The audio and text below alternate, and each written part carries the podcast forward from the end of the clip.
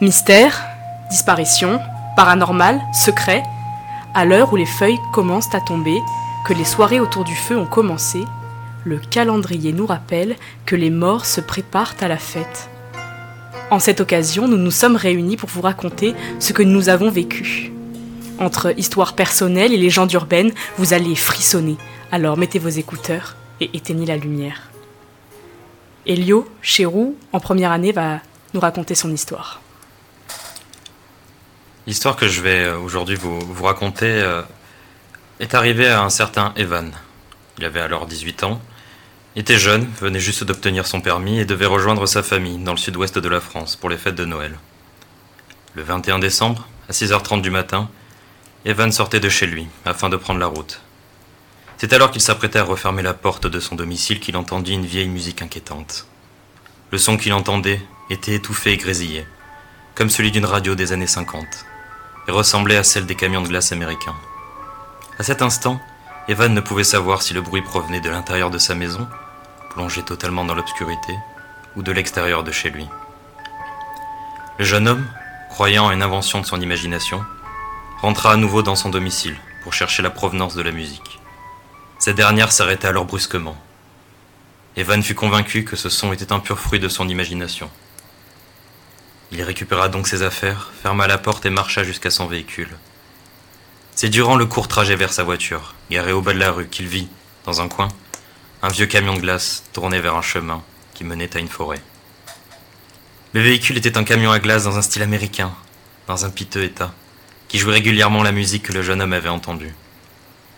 Sur le moment, Evan ne fut pas perturbé par la vue de ce véhicule délabré, roulant seul dans un petit village de région parisienne, dans une obscurité quasi totale.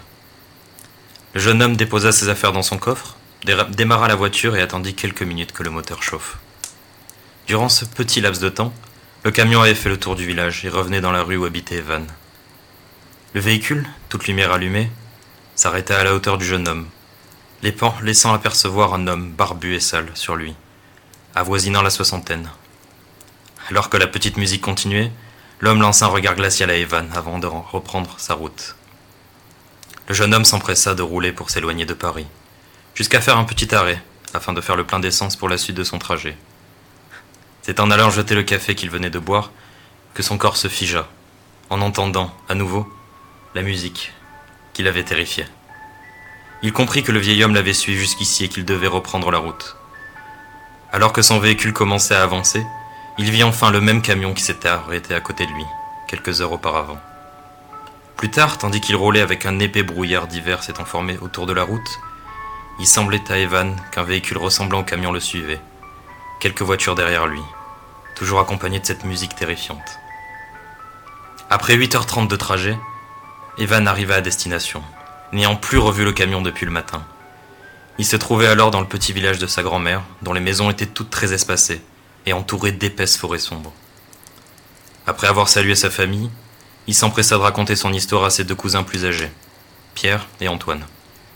Ne prenant pas totalement au sérieux l'histoire que leur racontait le plus jeune, et inspirés par le récit, les deux cousins décidèrent d'aller se promener dans la forêt, comme ils avaient l'habitude de le faire.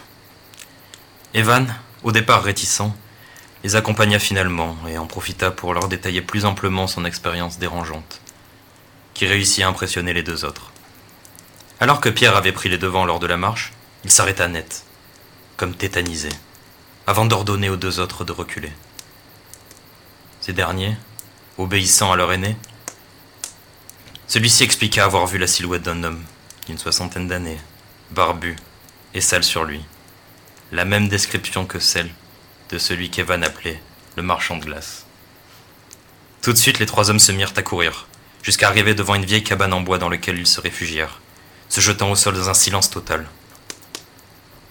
Après dix minutes d'immobilité, les cousins entendirent la petite musique qui avait poursuivi Evan toute la journée. Celle-ci se rapprochait de plus en plus, jusqu'à ce qu'elle semble tourner autour de l'abri des trois hommes. Evan était pris de panique à l'écoute de ce son, sentant la peur le dévorer de l'intérieur.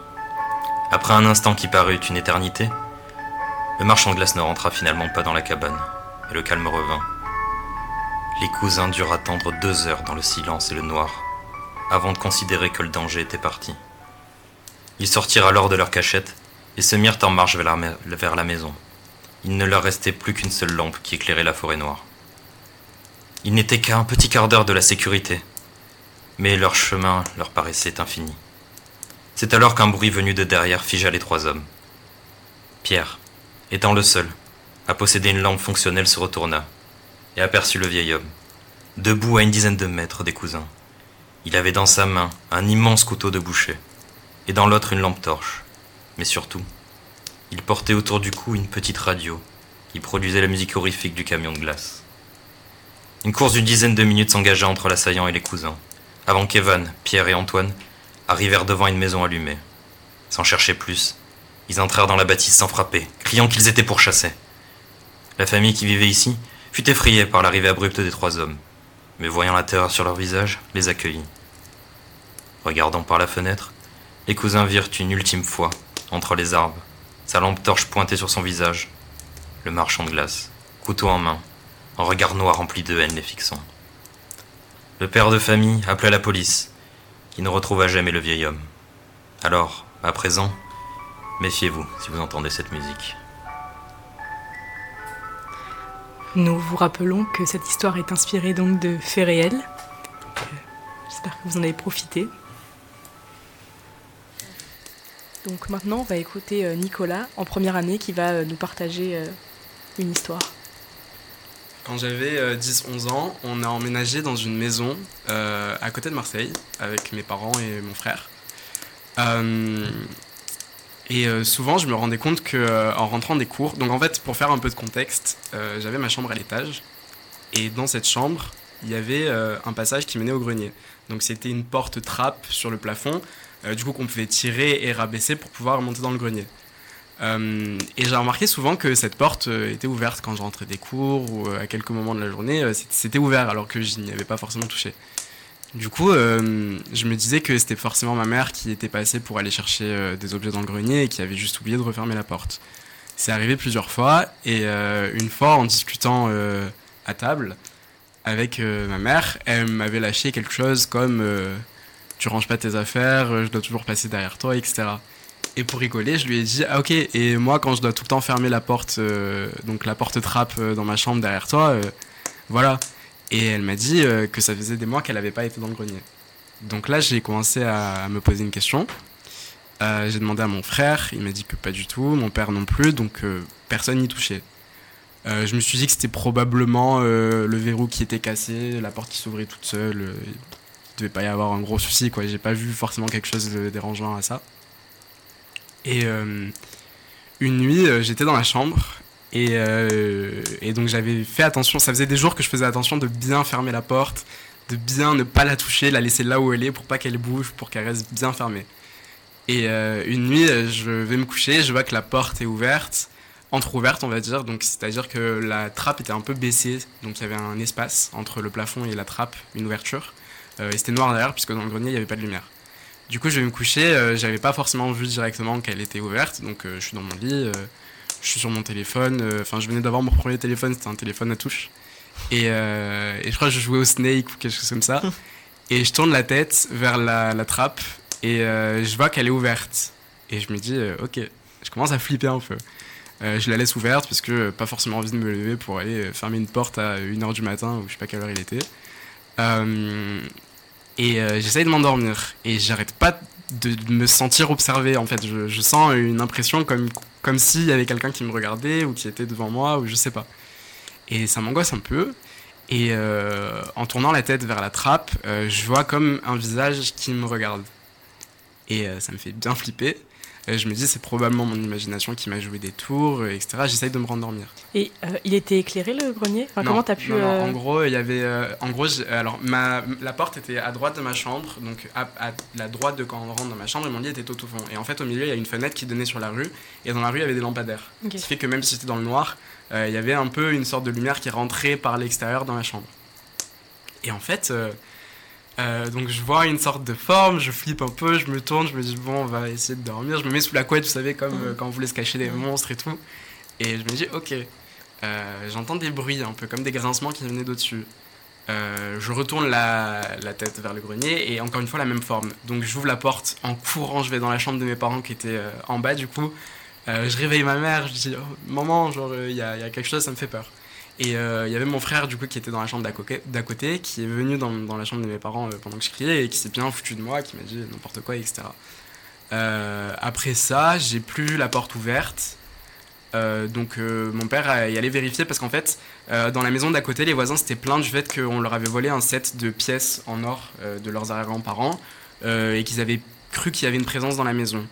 du coup, mon père s'est peut-être dit, outre des explications paranormales parce qu'on n'y croyait pas du tout, peut-être que quelqu'un est rentré et venait dans le grenier par l'intérieur de la maison, par la porte de derrière ou peu importe.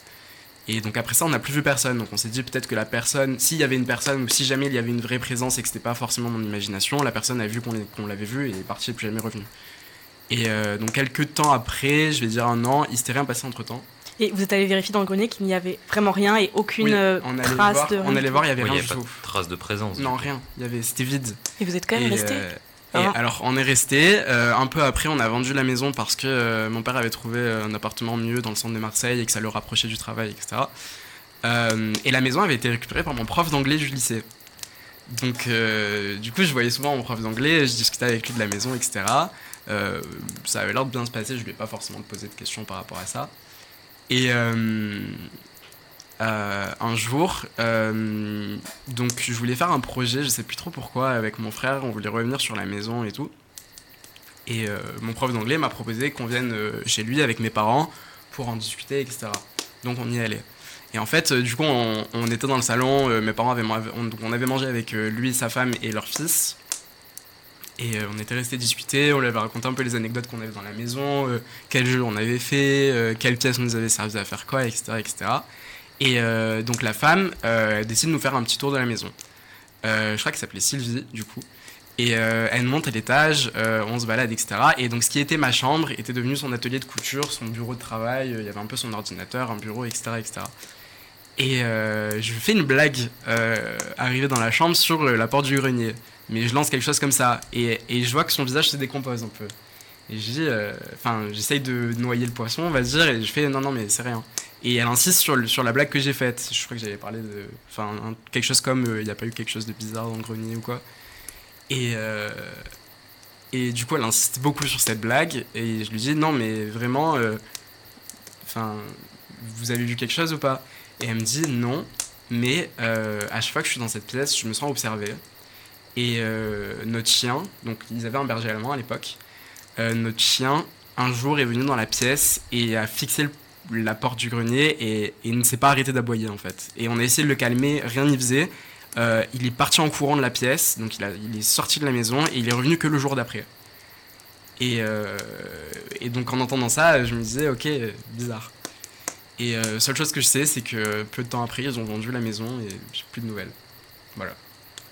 Ah oui, c'est bien flippant quand même. donc il y a une maison possiblement hanté mais Je pense pas que ça soit hanté, je pense juste qu'il y avait vraiment quelqu'un qui réussissait à rentrer dans la maison et qui allait dans le grenier, à mon avis. Mais parce que c'était possible Ouais. En fait, ouais, en fait euh, la maison elle était organisée du fait qu'il y avait une porte grenier et il y avait deux escaliers qui menaient aux étages, donc il y en avait un de chaque côté quand on rentrait. Et l'escalier du fond, donc on prenait jamais parce que c'était moins pratique de le prendre. enfin, il était habité, on y passait quelques fois, mais c'était moins pratique, donc on prenait toujours celui de devant. Et escalier du fond, il y avait une porte euh, derrière, euh, une porte, euh, la porte de derrière du coup de la maison, qui était, il y avait un petit hall où il y avait la machine à laver, etc. Et là, il y avait cette porte. Et en fait, cette porte, souvent, quand on passait, on la voyait ouverte, alors qu'on l'avait fermée. mais je pense qu'il y avait un problème de verrou ou quelque chose comme ça, et mes parents n'ont jamais fait trop attention parce qu'on n'était pas dans un quartier qui était très réputé comme étant, ouais, qui, qui, craignait quoi. À part les quelques vols qu'il y avait eu dans les maisons alentours. Euh, c'était pas réputé comme quelque chose de, flippant, donc on n'avait pas trop fait attention. Mais du coup, oui, c'est possible qu'il y ait quelqu'un qui soit passé euh, quelques fois là pour aller dans le grenier pour euh, je ne sais quelle raison. Ouais, mais je sais pas, genre, ça se voit quand même une personne qui rentre. Qui je sais, mais je, je crois pas trop en l'explication des fantômes, des esprits, etc. je, crois en, je crois en une chose, c'est le fait que peut-être que quand il y a trop de choses mauvaises qui se sont passées dans un endroit, mm une sorte de résidu qui reste. Qui, euh, oui, c'était grave ça, moi, avec mon ancien appart. Qui reste là. Ben, en fait, euh, moi, par exemple, euh, donc là, c'est une histoire, c'est une histoire qui m'est arrivée il y a quelques années, il y a peut-être 2-3 ans. En fait, ma grand-mère est marchande bien, donc elle achète des maisons, elle les revend. Mhm. Et une fois, on a visité une maison à la Lande les Morts, donc c'est à côté de hier, pour ceux qui connaissent, voilà, c'est dans le sud. Et euh, donc elle avait acheté cette maison, c'était une maison qui se divisait en quatre appartements, donc c'était deux duplex, mais qu'ils avaient coupé en deux, donc ça faisait vraiment quatre appartements. Euh, un gros jardin, et au fond de ce jardin, il y avait une sorte d'entrepôt qu'ils avaient aménagé en appartement, donc en gros appart. Euh, alors j'essaie de me rappeler comment c'était. Oui, alors du coup on rentrait par le premier appartement qui était sur la gauche. là tout se passait bien, il n'y avait pas de souci. Il y avait mon père du coup, ma grand-mère, mon frère et moi. Euh, donc là, tout se passait bien. Les appartements du bas, il n'y avait aucun souci. C'était très lumineux, j'avais aucun souci avec ces appartements. Euh, on monte en haut, et le premier appartement du haut, donc celui de la gauche, pas celui de la droite, euh, me faisait un peu peur. Je me sentais pas très bien dedans. pareil, l'impression qu'il y avait une présence et tout. Et en fait, là, ça allait encore. Arrivé au deuxième appartement du haut, donc on est redescendu, on est repassé par l'appartement du bas de droite, et on est monté.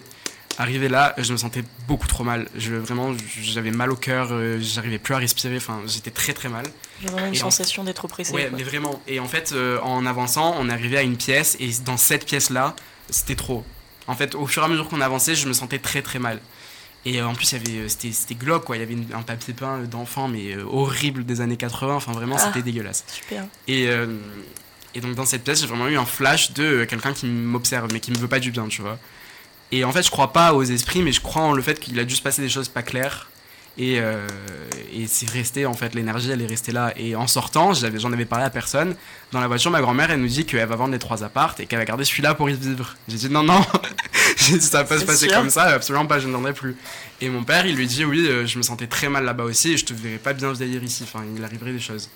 Du coup, au final, elle nous écoutait, elle a pas pris, elle a vendu euh, très bien comme ça. Mais, euh, Et ta grand-mère, elle connaissait euh, ce qui s'était passé avant dans ces appartements pas du tout. Aucune, même pas, elle n'était pas en contact avec non, les... Elle a racheté, je sais que ça avait été cédé, donc probablement que. C'était passé des trucs. Oui, que la maison n'était pas super bien pour y vivre, quoi, mais j'ai pas eu beaucoup d'informations. Je sais juste que c'était très glauque, il y avait des traces bizarres un peu partout, enfin, vraiment c'était dégueulasse. Ok. Donc, ouais. Alors, encore dans l'entrepôt du fond, ça allait. Mais euh, vraiment, les appartements et surtout celui du haut, euh, c'est pas possible. Bah, dans, dans, le même, euh, dans la même optique de hmm, ça sent, il y, y, a quelque chose d'assez étrange qui, qui s'échappe de cet appartement. Moi, il faut savoir qu'avant de déménager à Aix-en-Provence, j'habitais à Boulogne-Billancourt, donc ville très connue notamment pour avoir abrité les usines Renault. Et comme dans plein d'usines, il y a eu beaucoup d'accidents d'ouvriers. Et euh, quand ils ont rasé les usines Renault, ils ont décidé de construire un écoquartier où j'ai vécu euh, pendant 8 ans. Et alors, euh, quand on est arrivé, bon, déjà, je me sentais extrêmement mal, mais vraiment de. Bon, je pensais que c'était dû au fait qu'on avait déménagé, que j'avais plus mes amis, etc. Mais je me sentais quand même assez mal. Et j'avais deux chats. Deux chats qui arrêtaient pas de courir dans tous les sens, qui, qui miaulaient, mais vraiment de manière très anormale. Et bon, bah, j'ai pas fait attention. Et plus les années ont passé, plus je me sentais euh, vraiment inconfortable. Et euh, c'est vrai que, euh, ayant eu quelques problèmes au collège de... pour le travail, j'ai commencé à prendre des cours de soutien. Et la, dame qui m'a donné ces cours de soutien m'a dit Ah, mais tu sais, il y a des endroits où on se sent mal parce qu'il s'est passé plein de choses. Et s'il y a des mauvaises choses qui se passent, il y a une espèce d'énergie négative. Et et c'est comme si les âmes des personnes qui étaient mortes, elles étaient jamais vraiment parties. Et je sais pas, mais ça m'a terrifiée quand elle me l'a dit. Quand je suis rentrée, ça m'a encore plus terrifiée. Et j'ai vécu comme ça pendant, pendant vraiment 5 ans avec euh, la sensation, euh, la sensation hyper étrange euh, qu'il y avait des ouais, des, âmes, des fantômes, je sais pas trop, mais vraiment quelque chose qui était là, qui était un peu en colère. Et il y, a plusieurs événements qui se sont produits. Par exemple, il y, a une nuit où j'étais en train de dormir, bah, vous savez, sur le côté. J'étais dos à ma chambre. Si on, si on, mon, lit était contre le mur. Et donc, euh, j'étais sur le côté, face à mon mur. Et derrière moi, il y avait ma chambre. Et je me réveille euh, vers, euh, il devait être 2 ou 3 heures du mat, on était en pleine nuit, avec l'incapacité de bouger, ne serait-ce de faire qu'un seul mouvement, avec la sensation que si je me retourne, il va y avoir un truc. Et vraiment, l'impossibilité de bouger tous mes membres étaient me. C'était pas une paralysie du sommeil? Bah, ça, ça, ressemblait à une paralysie du sommeil, mais en même temps, le, le fait qu'il y avait toutes ces histoires-là, alors que ça a conditionné directement à ce qu'on t'avait raconté. Voilà. Euh. Alors que pendant, ça faisait un an plus tard, il y avait vraiment cette idée qui me trottait dans la tête, et je me dis si ça te trotte dans la tête, c'est qu'il y a un truc qui est pas normal quand même. Et euh, alors ça, ça, aurait pu être la cause, le, le, problème psychologique de toujours vivre avec la peur qu'il y ait des gens et tout. Mais voilà, je pouvais pas, je pouvais pas me retourner. Et je me suis retournée, enfin vraiment, je suis restée comme ça pendant jusqu'au lever du jour, où j'ai réussi à me retourner, mais vraiment, ça devait être trois ou quatre heures plus tard. Enfin, le temps est passé, euh, la notion du temps, d'ailleurs, à ce moment-là, était très floue. C'est vraiment, c'est ma, ma mère qui est venue me réveiller, et j'ai eu hyper peur quand, euh, quand elle m'a touché l'épaule. J'ai vraiment flippé, comme jamais flippé de toute ma vie. Donc, donc il y a eu ça, et il y a eu aussi. euh, Ah, attends, excuse-moi de te couper, mais est-ce que ta mère, par exemple, elle a ressenti ces choses ou c'est vraiment profondément personnel Ou est-ce que ta mère, elle a déjà ressenti euh, non, une certaine peur ou... je, je sais pas comment dire, mais euh, vous savez, dans, ces, dans les films d'horreur où les enfants ils sentent des trucs et les parents ils ont jamais l'impression qu'ils sentent vraiment des trucs. Après, ma mère est très portée sur cette chose-là, donc quand je lui ai parlé, quand je lui en ai parlé, elle m'a dit euh, c'est possible, qu'on est sur un, mais ça avait pas l'air de l'inquiéter autant que moi ça m'inquiétait. Et je pense parce qu'elle a un esprit un peu trop rationnel pour pour s'imaginer qu'il aurait pu nous arriver quoi que ce soit. Après, je pensais pas forcément qu'il allait y avoir des trucs qui allaient nous arriver, mais il y avait cette peur constante, cette cette atmosphère là.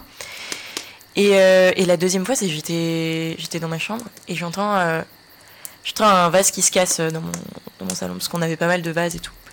Et je me dis, euh, tranquille, c'est normal, ça doit être le chat, il a fait une bêtise, je vais l'engueuler. Parce qu'il faut savoir aussi que mon autre chat entre temps était mort, euh, du coup il y avait pas de, il y en avait qu'un.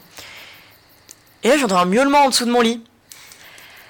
Et franchement, la- le moment où ça, dans mon cerveau, ça a vraiment euh, fait, mais mais mais il n'y a aucune explication logique, enfin, que ça se soit cassé comme ça, que ça soit tombé. Et il y a plein de fois où il y a des choses qui tombaient, et à chaque fois je me disais c'était- le chat. Mais là, cette fois-ci, le chat était vraiment dans ma chambre. Il y avait personne, pas de, Il y avait pas personne, ouverte. sans mes parents, j'étais toute seule. Je suis allée m'enfermer dans ma salle de bain avec mon chat, et j'ai attendu que mes parents rentrent tellement j'étais traumatisée. Ça m'a vraiment traumatisée cette affaire-là.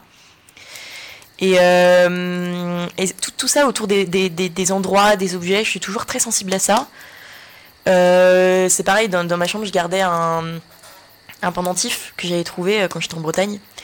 Et je sais pas, c'était la sensation que c'était imprégné d'un truc mauvais. Je le gardais toujours sur moi comme si c'était, euh,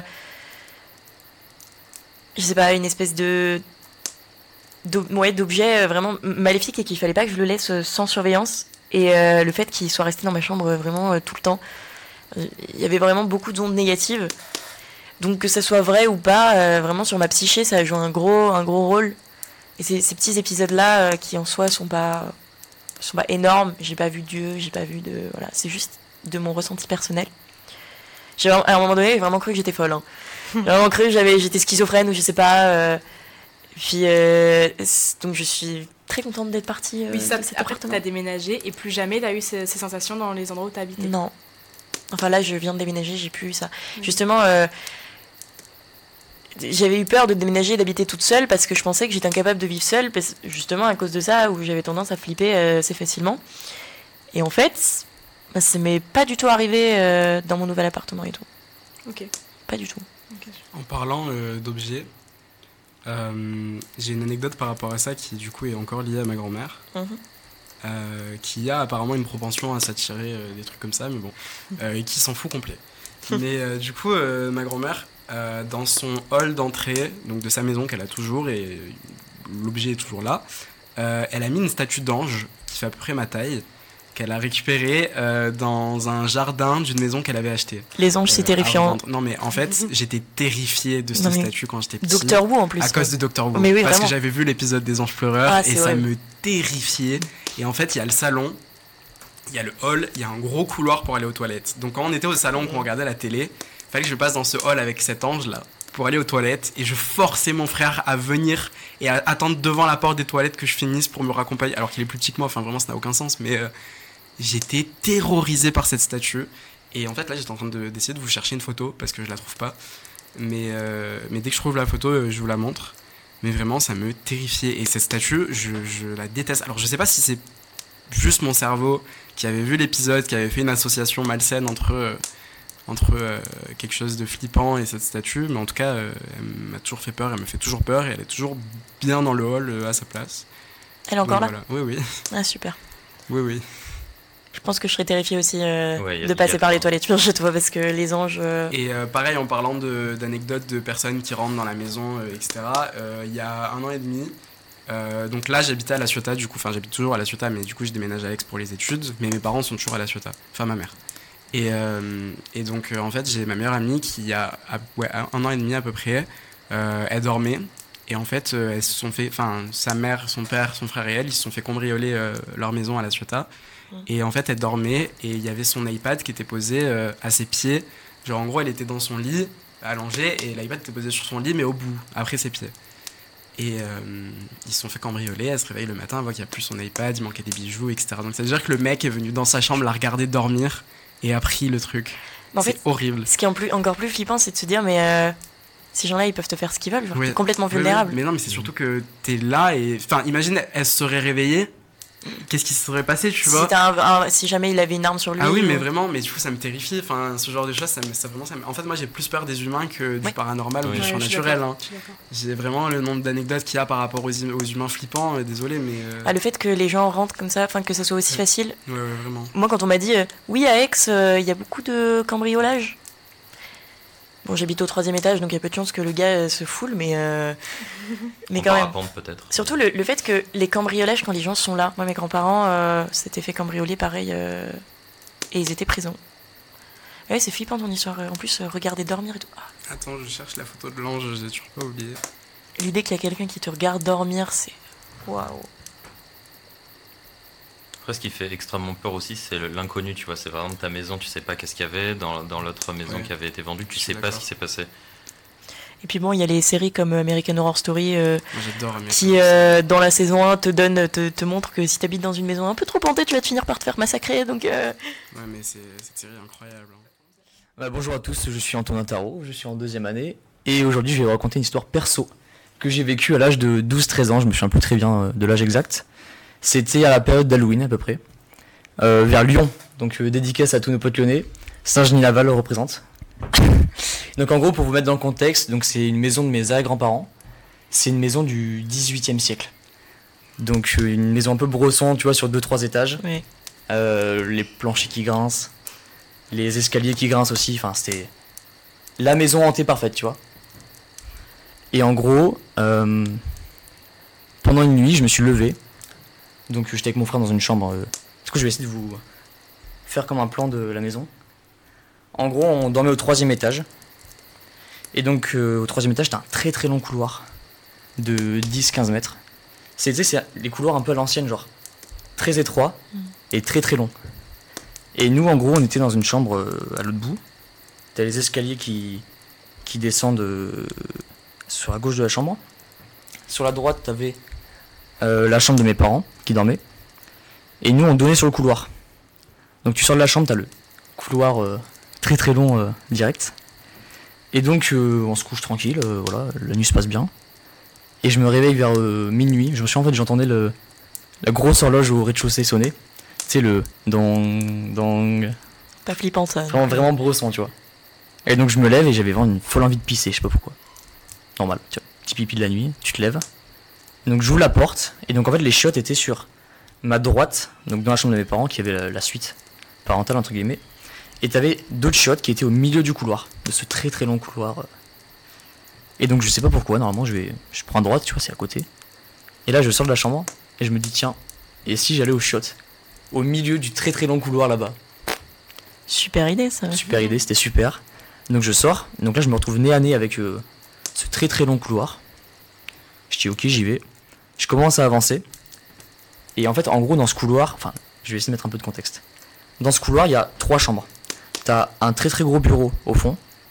Donc c'est un bureau... euh, comment expliquer? En fait c'est une tour au bout. Donc le bureau c'est le dernier étage de la tour. T'as la chambre de mon arrière-grand-mère à côté du bureau. T'as une autre chambre et une salle de bain à côté avec les chiottes. Et donc, j'avance tranquille. Donc le, le- le couloir fait vraiment 20 mètres, tu vois. Très très long. Quelle idée. Et là, je, je m'arrête.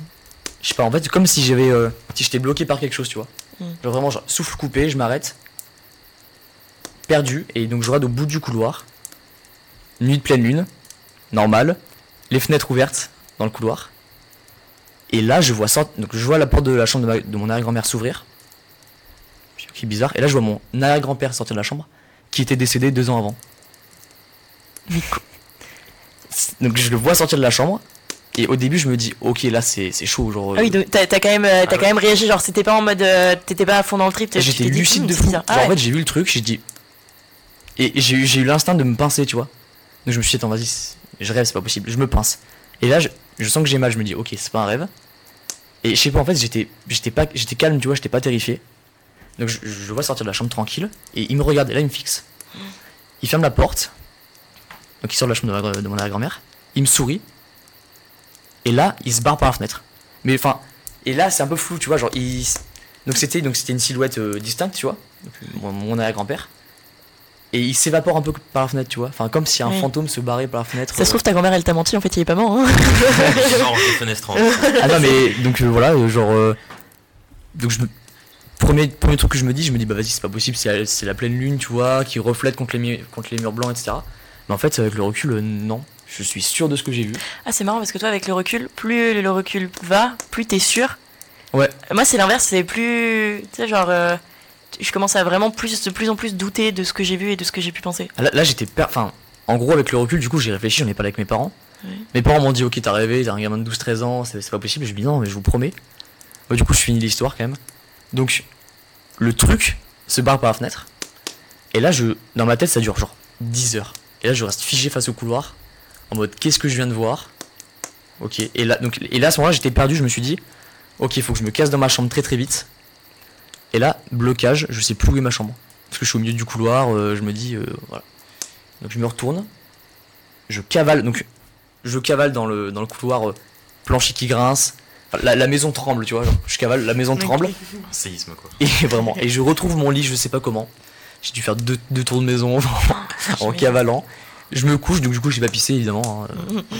je me couche et euh, voilà Et, et l'image, l'image de ton arrière-grand-père, tu l'as encore fixée. ouais Et- genre je l'ai encore Et, et en fait, tu pourrais maintenant genre le décrire exactement. Ah Est-ce oui. que c'était un peu une silhouette un peu flottante ou Bah, en fait, quand il sort de la chambre, quand il sort de la chambre, je vois une silhouette pas flottante du tout, genre vraiment une personne distincte. Bah, si quelqu'un comme marchait si- comme si-. Aussi visible que nous, quoi. Ouais, alors pas, pas, euh, genre pas la même teinte de peau ou quoi, c'est enfin c'est cliché un peu, mais genre pas fantôme, mais tu vois genre le teint pâle. Pâle, enfin. ouais.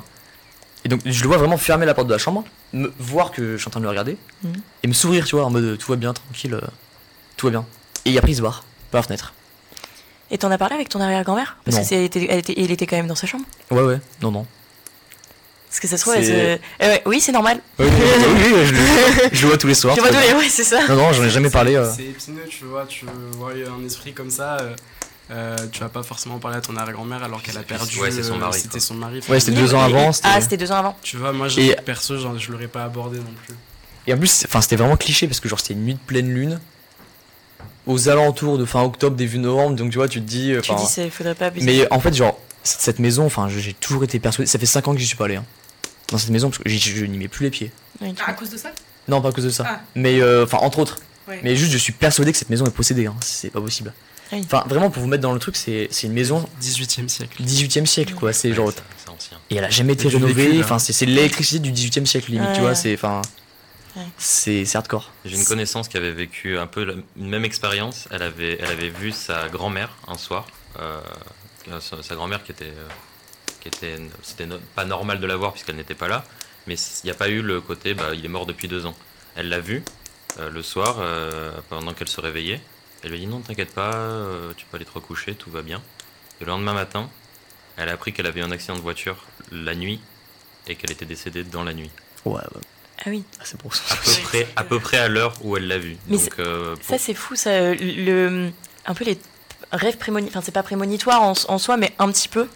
Il y avait, il y avait une, une amie euh, très proche euh, euh, au collège qui, euh, qui avait une mère assez, assez dérangée, assez pa- paniquée, très, très peureuse. Enfin, vraiment qui, qui- toute fine, qui avait tout le temps peur, qui avait le teint cireux, qui était vraiment. Enfin, qui avait peur tout le temps. Et qui faisait des rêves. Et des rêves prémonitoires. Et mais des rêves, mais des avec des symboles, enfin ça fait vraiment euh, extrêmement cliché, mais avec des symboles. Genre euh, elle voit du sang et elle voit une voiture et bim, accident de voiture.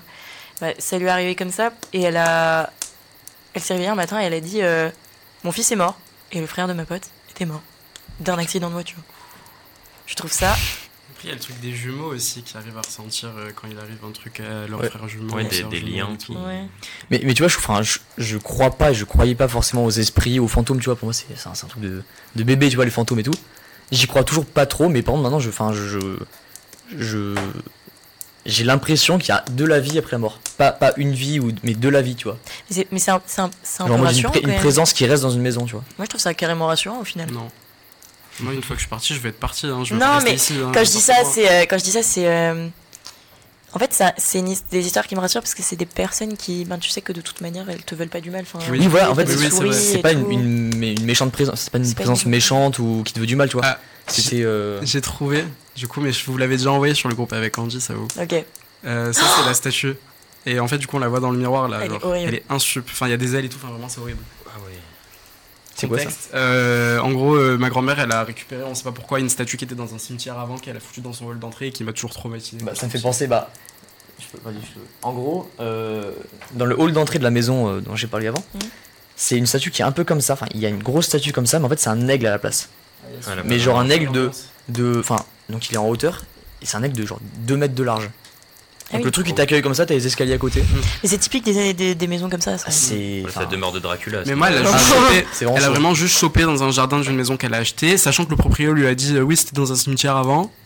Et elle l'a foutu dans son hall. Enfin, vraiment, j'ai au- aucun Après, contexte. Une bonne technique de survie, c'est que tout ce qui va dans un cimetière reste dans un cimetière. Bah oui, oui, non, mais en général, oui, je pense qu'on est assez d'accord sur ça. Mais bon, apparemment, on n'a pas les mêmes, euh, les mêmes idées. Donc, euh. Vous êtes déjà allé au cimetière du Père Lachaise ou pas? Non, je voulais y aller, il était fermé. Oui, On a fait un, un Wicca, un, Hall- un Halloween, euh, enfin pas un Wicca, un, un, un Witch, Ouija?